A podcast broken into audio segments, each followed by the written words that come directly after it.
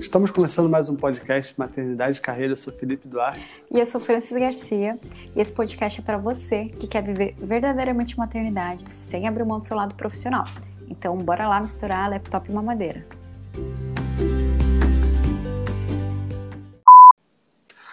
Fran, a gente viveu isso, né? Uma das preocupações das nossas ouvintes quando fazem essa transição de carreira para viver a maternidade é a parte financeira. Sempre é uma preocupação, né? Como que foi isso para você que dicas a gente pode dar para ajudar essas mães a reequilibrarem a sua vida financeira nesse momento? Bom, é, eu separei aqui três dicas para você começar a ter a sua saúde financeira. Essas três dicas não vai te fazer, não vai te fazer ser a, a milionária do mil a um milhão. Essas três dicas é para realmente estancar a ferida, para que você comece a ter tranquilidade, você pare de pensar nas suas dívidas diariamente. Quando você deita no, no travesseiro, só, só vem pensamentos do que você precisa pagar. Então, essas três dicas vai te dar esse alívio para que você consiga ter aí é, uma saúde financeira neste momento, para você ter tranquilidade e pensar numa estratégia maior do que, que você quer para sua vida, como você consegue melhorar aí a tua vida financeira. Legal, se você já gostou do tema, antes da gente continuar, deixa seu like aqui no, no podcast para você não esquecer. E fica ligado até o final que a Fran vai dar essas três dicas.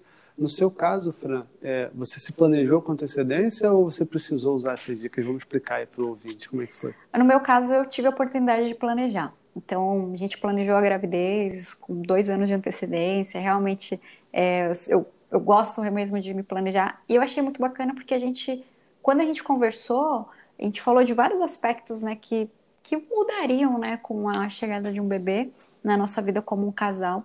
E entre eles a gente falou com relação à saúde financeira. A partir do momento que eu fizesse essa transição, o que deixaria a gente tranquilo por um momento, é, sem abrir mão do que a gente gosta de viver, né? Acho que isso é bacana, a gente continuar vivendo é, e, e se, se sentindo feliz diariamente.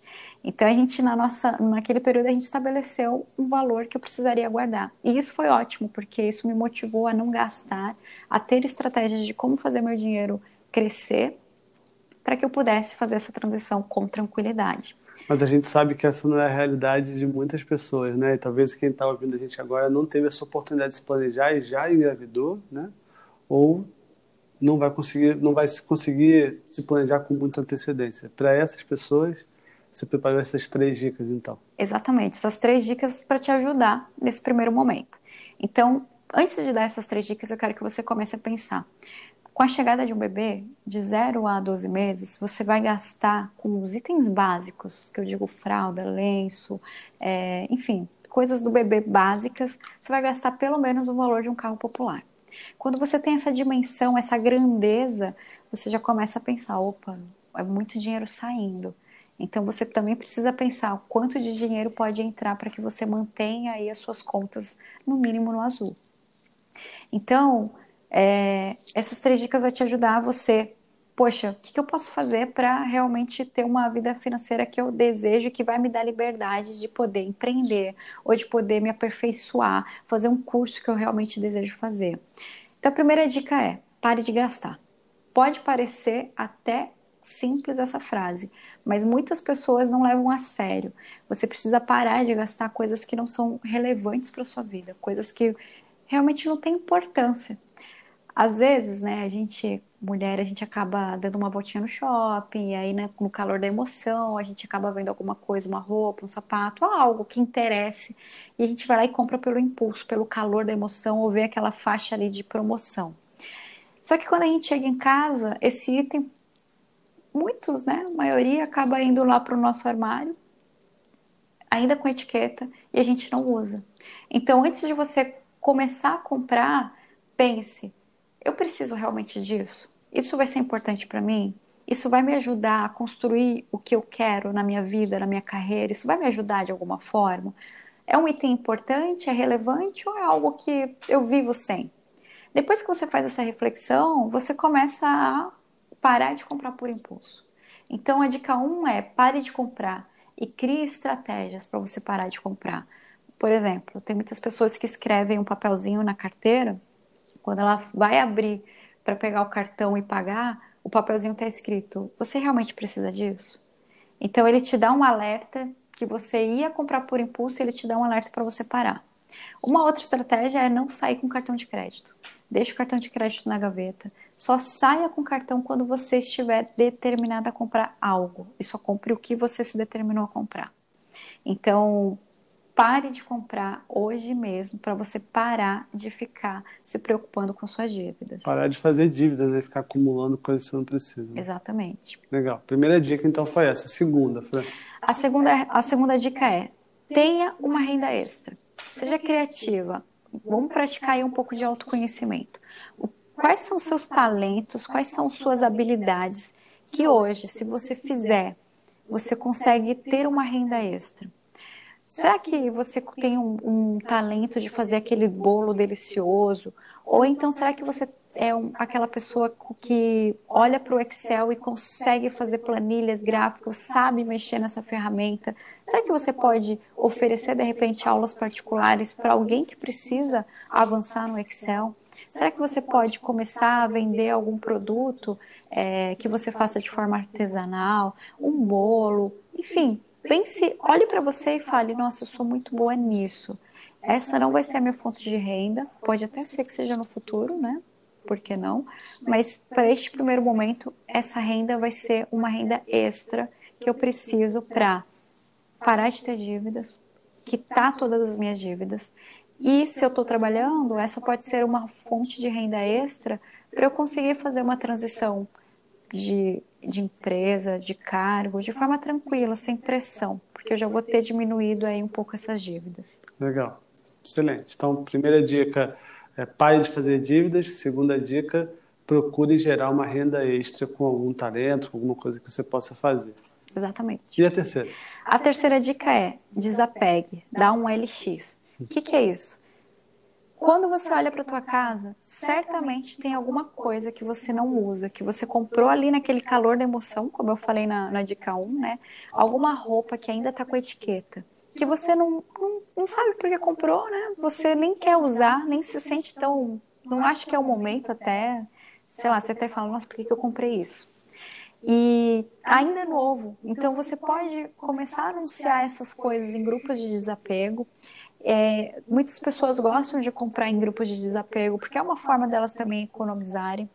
A roupa está em perfeito estado, ou então um móvel que você fala, ah, não faz mais sentido esse móvel na minha casa, está é, tá em boas condições, eu posso vender por um valor acessível. Quando você olha para a roupinha do seu bebê, quantas roupinhas o seu bebê deixou sem usar, né? Ou então acabou usando uma ou duas vezes e ela ainda está num estado novíssimo. Quantas mães, né, precisam comprar num valor um pouco mais acessível? Então, pensar em desapegar é oferecer para outras pessoas a oportunidade de também comprar isso, oferecer para as outras pessoas a oportunidade delas também economizarem. Se você olhar num âmbito maior, o meio ambiente ele agradece, né? Porque é menos lixo que você está gerando. É um processo de reciclagem de forma organizada, onde você vai ganhar por um item que pra, você já não usava.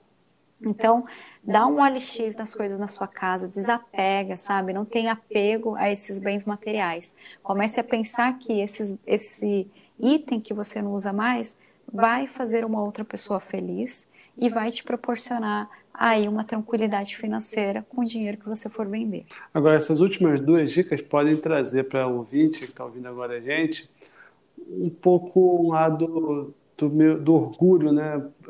Primeiro, pois eu vou fazer um bolo para vender, ou então uma vergonha. E no caso do desapego, não para desapegar, mas de também comprar coisas do desapego, né? Ah, mas eu vou comprar uma coisa usada para meu filho, uma coisa que alguém já usou. Como que a gente pode, como que você pode ajudar essa mãe que tem essa preocupação? Olha, se você for ler livros ou então ver pessoas referências em, na parte financeira, você vai ver as estratégias que eles usam. Até tem um livro que é muito muito falado, que é o Pai Rico, Pai Pobre. Quando você tem uma mentalidade de uma pessoa rica, né, uma pessoa que tem uma saúde financeira equilibrada, você não tem vergonha, sabe? Você não tem vergonha de poxa, será que vale a pena eu comprar um carro ou eu alugar um carro? Você não vai ter vergonha de ter um carro alugado. Então, para você, mulher, que hoje tem esse medo, essa vergonha, será que eu vou oferecer um bolo? Não pensa no que os outros vão, pensar de você. pensa que essa fonte de renda vai te trazer a sua tranquilidade, vai te proporcionar atingir o seu sonho. E isso não é para a vida toda, né? Também não se amarre, ai, nossa, isso vai ser para a vida toda, não. Isso aqui é para te ajudar a você desafogar e você poder investir em algo maior. Então eu diria que não não não se prenda à vergonha e nem ao preconceito, mas comece a pensar que você quer prosperar, que você quer ter uma vida financeira mais tranquila e que essas ações podem te proporcionar isso. O que você falou agora, né, não é para a vida toda, talvez, né, porque como você também tinha dito antes, vai que uma dessas é, desses talentos cresce e você acaba se apaixonando e aquilo vira de repente uma profissão de Exatamente. Sucesso. Quantas pessoas você vê aí de, de, de, nome que começaram, vou dar um exemplo, vendendo um bolo em casa, fazia em casa. A demanda foi crescendo, que ela precisou expandir para uma loja. Essa loja virou franquias. Então, tudo que você faz com amor, tudo que você faz pensando, o que, que você consegue entregar o seu melhor, você vê que isso prospera, sabe? Acho que é o ciclo do universo. Então, por que não, né? Por que não ter uma franquia? Quantas pessoas mudam de carreira para fazer o que amam? Por que não pensar em, poxa, será que realmente vai dar certo fazer um bolo? E, e, e, se apega às pessoas que te elogiam, não se apega às pessoas que vão te julgar por essa iniciativa. A gente está na ideia do bolo, mas tem, como você falou, artesanato, quantas, quantas pessoas hoje estão vendendo máscaras, né? Porque a situação do, da, da pandemia, então acho que tem muitas opções aí para a pessoa pensar. E no caso do desapegar, né, que foi na ideia de, de gerar, de, enfim, vender o que você não usa, mas também o comprar, comprar de pessoas que estão desapegando, né? É, nessa mesma ideia de ah, mas eu vou dar para meu filho uma coisa que já é usada, como que, que você pode falar para essa mãe que tem essa preocupação? Ah, eu não teria essa preocupação, porque o seu filho ele não não é o item usado que vai fazer o seu filho te amar mais ou amar menos, né? Eu acho que o seu filho, quando ele tiver uma idade, né, de já entender, eu acho que ele vai prestar atenção muito mais no que você vai conseguir proporcionar maior, não nessa questão só material. Eu acho que você também vai educar o seu filho a ter uma consciência financeira. É, não adianta você comprar um videogame para o seu filho e ter dívidas e ensinar isso para o seu filho, que é, o correto é você se endividar para você realizar um sonho. Eu acho que você tem que ensinar para o seu filho que você só pode realizar um sonho se você tiver uma tranquilidade financeira em fazer isso.